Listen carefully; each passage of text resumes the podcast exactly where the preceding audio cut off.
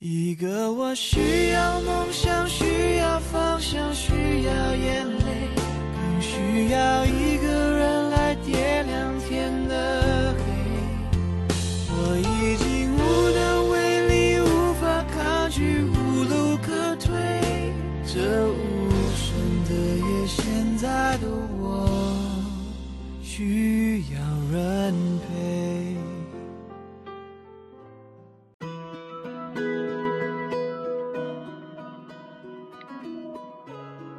就算我很忙，我也愿意随时随地、每时每刻都对你有空。干嘛呢？收到这条微信消息的时候，你看了一眼，没有回复就装上手机出去逛街了。几个小时后，你大汗淋漓的回了家，第一时间拿出手机，又一条消息。蹦了出来，在忙吗？怎么不说话呢？你放下手机洗澡去了，依然没有回复。洗完澡，你躺在床上玩手机，玩到最后实在有点无聊了，打算睡了，但是一不小心瞥见了那条“怎么不说话呢？”你点开对话框，客客气气的说了谎：“不好意思啊，我才看见你的消息。”发送成功，你没等对方回复，就放下手机，心安理得的睡觉了。你曾经用各种各样的借口去解释，为什么没有及时回消息。不好意思，我那会儿出去了，忘带手机了。不好意思，你发消息的时候，我睡着了。不好意思，我刚打开网络，所以才看见。不好意思，手机刚刚充上电。不好意思，然而，并不是。作为一个资深手机党，你每隔十几分钟就会看一次手机，每天至少会点亮手机。二百一十四次，所以你可能会出门不带手机吗？可能十几个小时之内没有开网络吗？当然不可能。就算发现没带手机，你也会马不停蹄的折返回去拿。就算没有流量了，你也会不惜代价花钱打开网络看微信，甚至天黑了。你还要跑到外面去蹭网，所以其实你也明白，那个唯一的原因就是他在你心里不重要。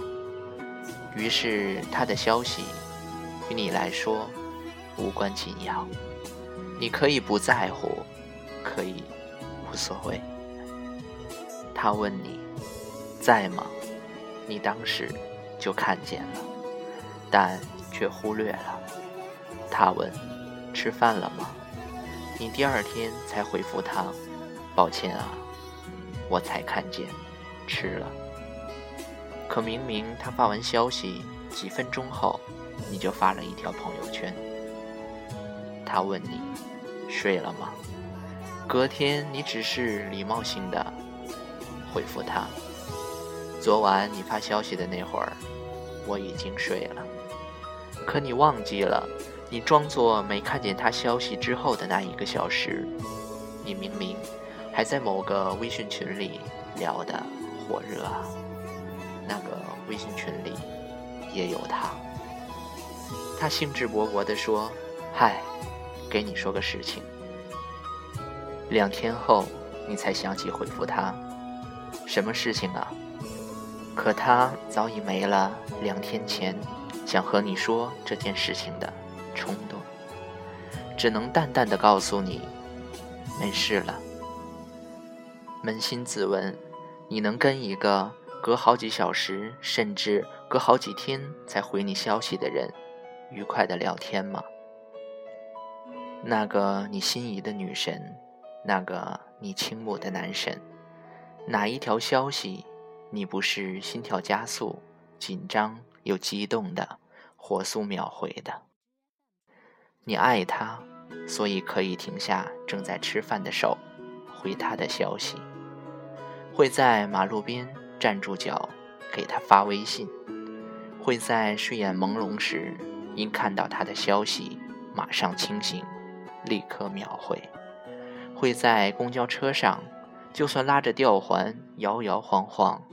也要回复他，会在困得要死的时候，依然抱着手机，对着屏幕，生怕挽回他的消息一秒钟；会在开会时不顾领导说话，双手藏在桌下，偷偷回他的消息；会返回正在闯关游戏的页面，第一时间回他的语音；会在上班时偷偷摸摸的。戴上耳机，听他发来的语音，然后迫不及待地跑到洗手间回复他。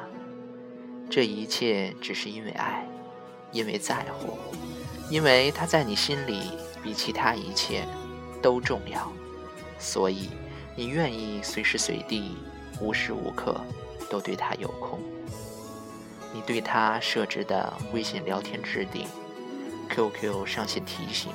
空间特别关注，初衷不就是为了第一时间看到他的消息，第一时间知道他的动态，第一时间回复他吗？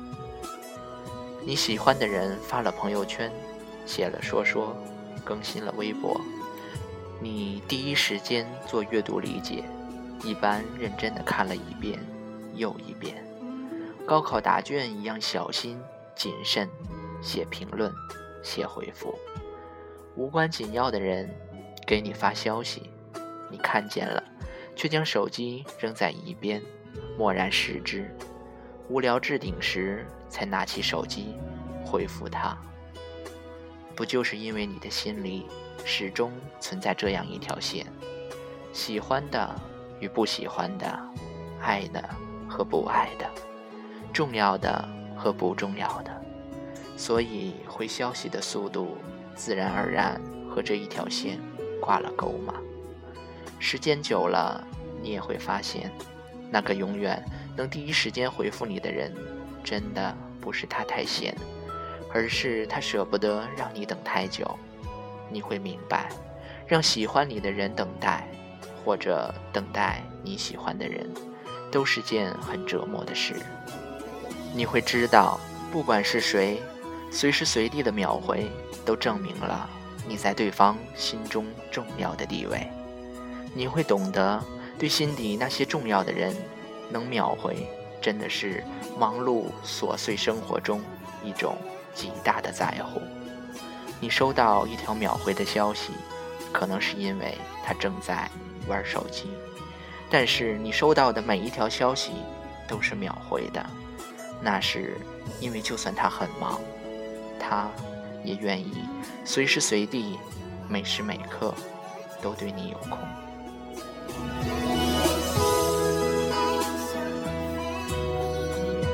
只愿得一人心，白首不分离。这简单的话语，需要巨大的勇气。没想过失去你，却是